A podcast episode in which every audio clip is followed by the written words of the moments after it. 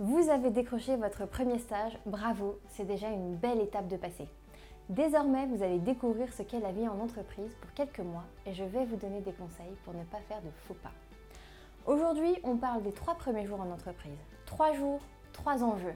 C'est parti.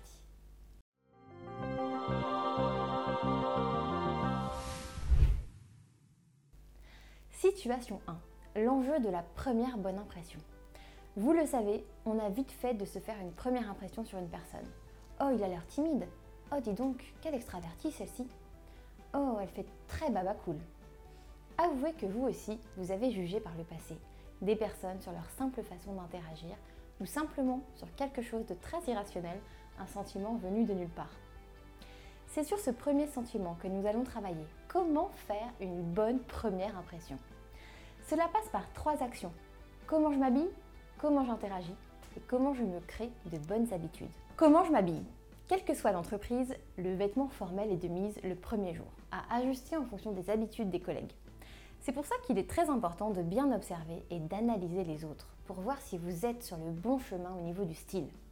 Si vous êtes sur un poste de commercial ou simplement au service client, un poste où vous serez amené à rencontrer des clients, des partenaires, il y a sûrement un dress code. Renseignez-vous, n'ayez pas peur de demander comment il faut s'habiller pour un rendez-vous par exemple.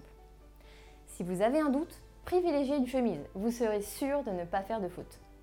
Attention, le style plus relâché de certains collègues ne vous autorise pas à venir débrailler. En effet, c'est une erreur classique que de croire que puisque les autres le font, vous avez le droit de le faire aussi. De la même manière, si tout le monde se tutoie dans l'entreprise, cela ne vous autorise pas à tutoyer tout le monde en retour. Prenez garde Justement, parlons-en de la manière d'interagir. Vous venez d'arriver, alors ne fanfaronnez pas trop.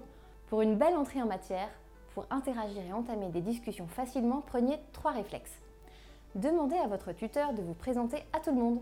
Faites le tour de votre département, de votre étage et les départements voisins. Le moment venu, ne restez pas sans rien dire.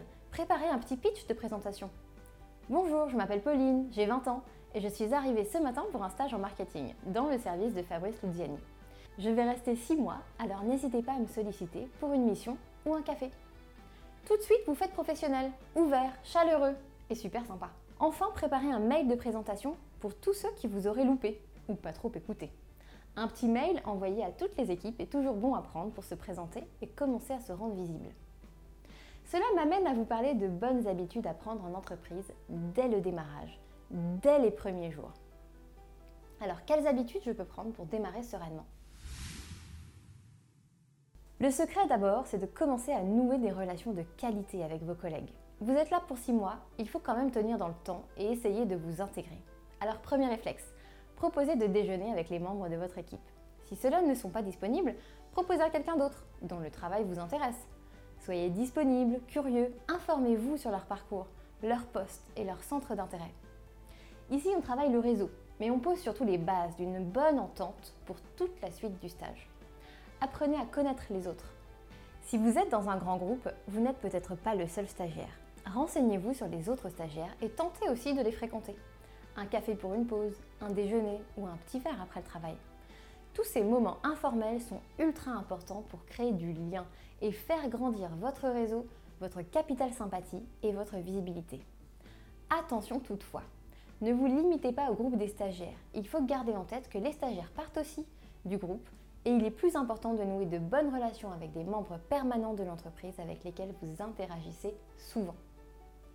Et enfin, si vous proposez un after work ou si vous y êtes invité, profitez-en aussi pour créer du lien. Attention, même au restaurant ou dans un bar avec les collègues, vous restez en représentation dans un cadre professionnel. Prudence et mesures sont de mise. Il n'est pas interdit de boire et de s'amuser, mais attention aux excès. Et enfin, dernière super habitude à prendre, proposer des points réguliers avec votre maître de stage. En effet, stagiaires et recruteurs s'accordent sur ce point, les mauvais stages sont ceux durant lesquels maître de stage et stagiaires communiquent mal. Pour éviter cet écueil, demandez des points réguliers et demandez-lui son retour sur votre travail, sur la qualité de votre engagement. C'est dans ces rendez-vous que vous pourrez juger de la qualité de votre collaboration. Et c'est une belle occasion de savoir ce qu'il pense de vous. Situation 2. Le second enjeu, c'est comprendre ce qu'on attend de vous. Et oui, Vous arrivez en stage, mais vous n'êtes pas toujours attendu comme le Messie, et vos collègues ont beaucoup de travail, et votre chef aussi. Bref, il n'a pas trop eu le temps de vous briefer, et donc vos premiers jours ne sont pas très simples.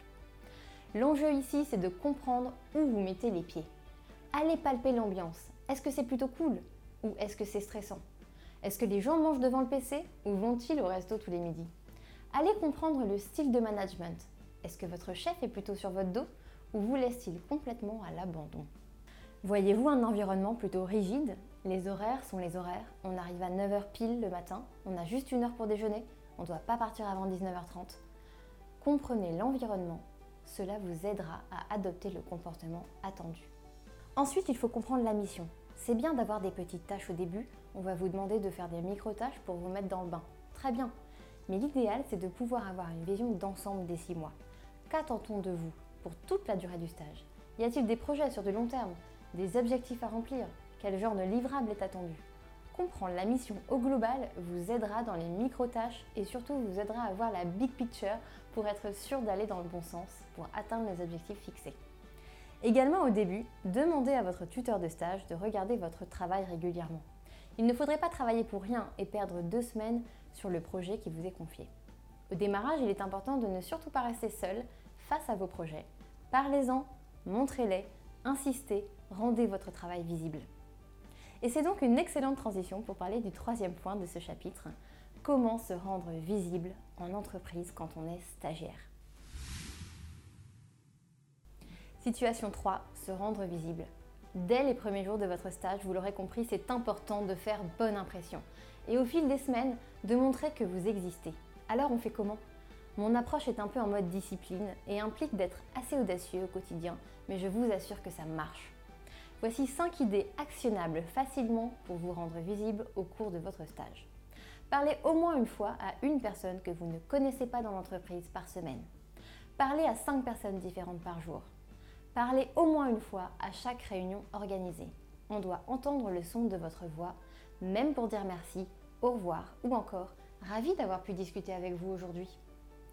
Avoir au moins un déjeuner de prévu avec un collègue chaque semaine. Le tout doit s'accompagner d'une sorte de stratégie digitale.